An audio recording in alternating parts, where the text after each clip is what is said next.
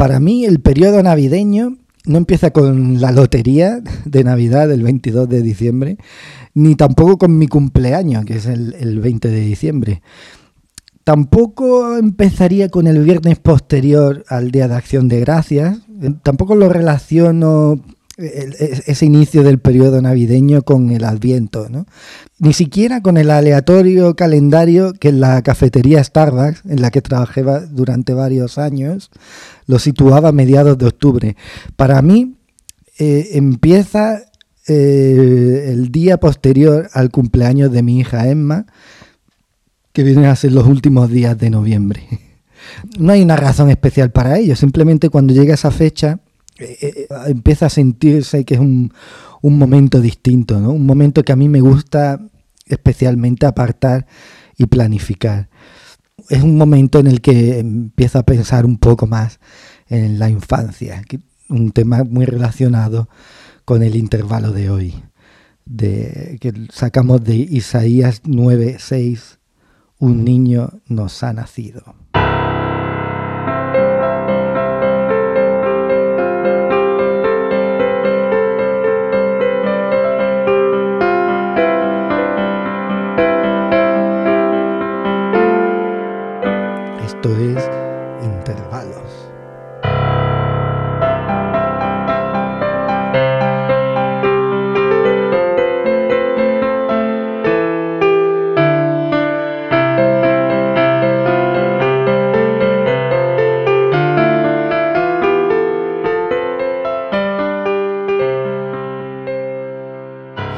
Las imágenes más poderosas de mi infancia tienen que ver con trenes y estaciones no fue hasta que cumplí 13 años que tuvimos un coche que permitiese el recorrido Málaga-Jaén-Málaga que realizábamos varias veces al año para visitar a mi familia paterna.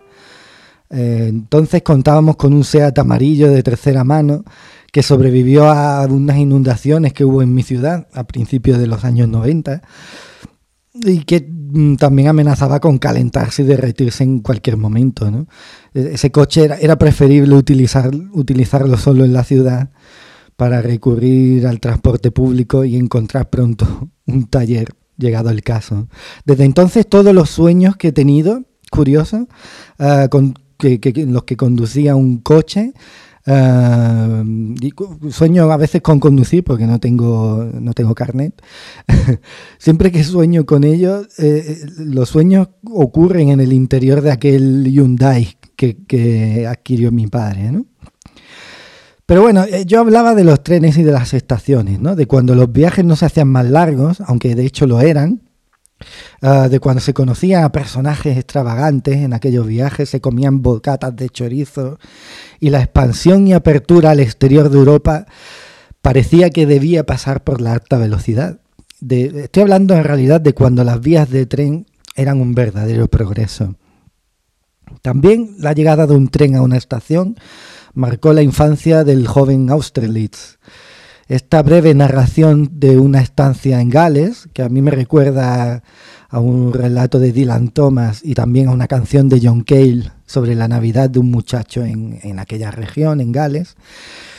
Eh, este, ese es el episodio que más me conmovió y que más ha conmovido a muchos de la novela de Sebald, W.G. Sebald, de este nombre, Austerlitz, que es una especie de pequeña gema contenida dentro de un libro maravilloso que, que, muestra cómo la identidad y la historia de los primeros 15 años de un hombre se han desintegrado al volver a Praga y comprobar que no queda nada allí de sus primeros años, ¿no? que cuando eh, comprueba el protagonista que el paso del nazismo por Checoslovaquia ha arrasado con la memoria sin necesidad siquiera de instalar uno de aquellos eh, campos de exterminio.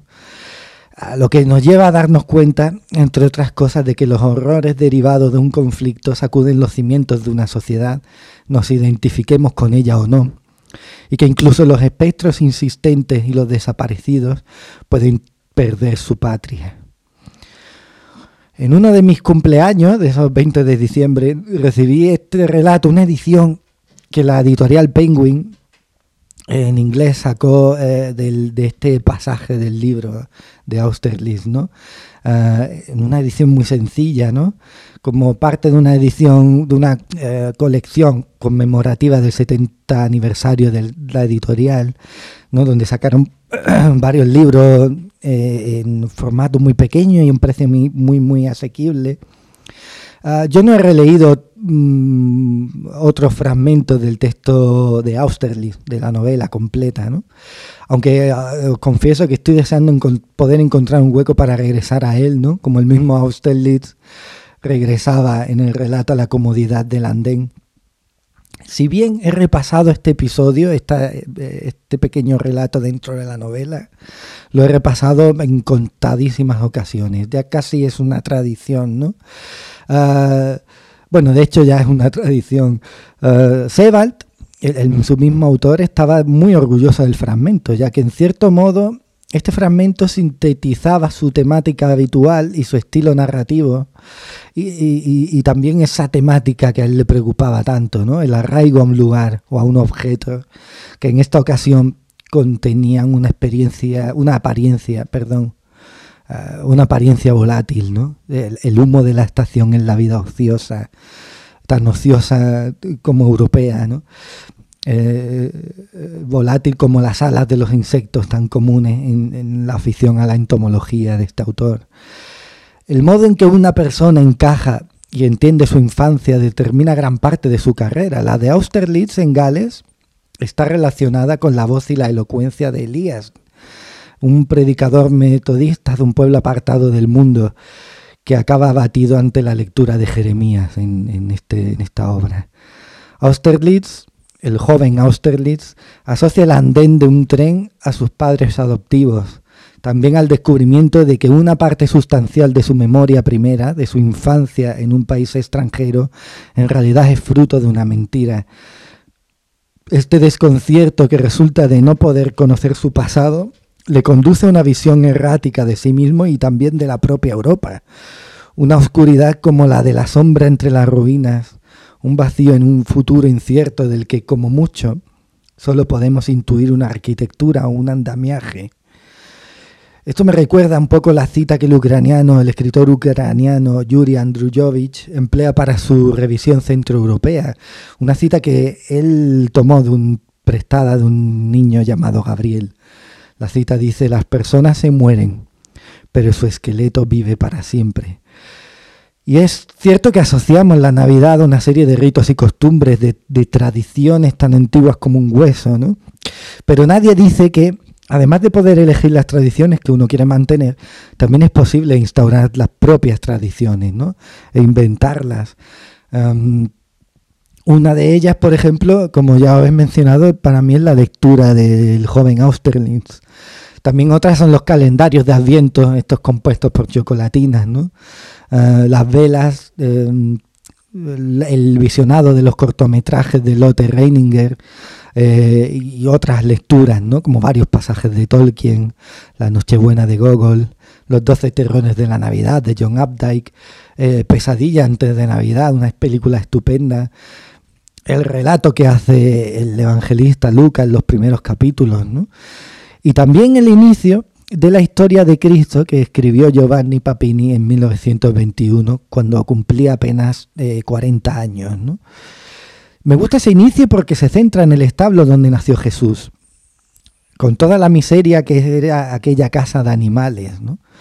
También se centra en el hecho de que antes de que de, antes que cualquier ser vivo, eh, en realidad, antes que cualquier ser humano, mejor dicho, fueran los animales los primeros testigos del nacimiento de Jesús. ¿No, es el mundo un inmenso establo donde los hombres engullen y estercolizan? Se preguntaba aquel escritor florentino, florentino, Giovanni Papini, un hombre que intentó emprender una carrera de brutal ateísmo y que entendiendo que de Dios no se puede huir, hizo lo más consecuente, rendirse ante Él. ¿no? Que este intervalo concluya en un establo puede resultar chocante, pero nada más lejos de la verdad. En ese establo es donde en realidad empieza todo.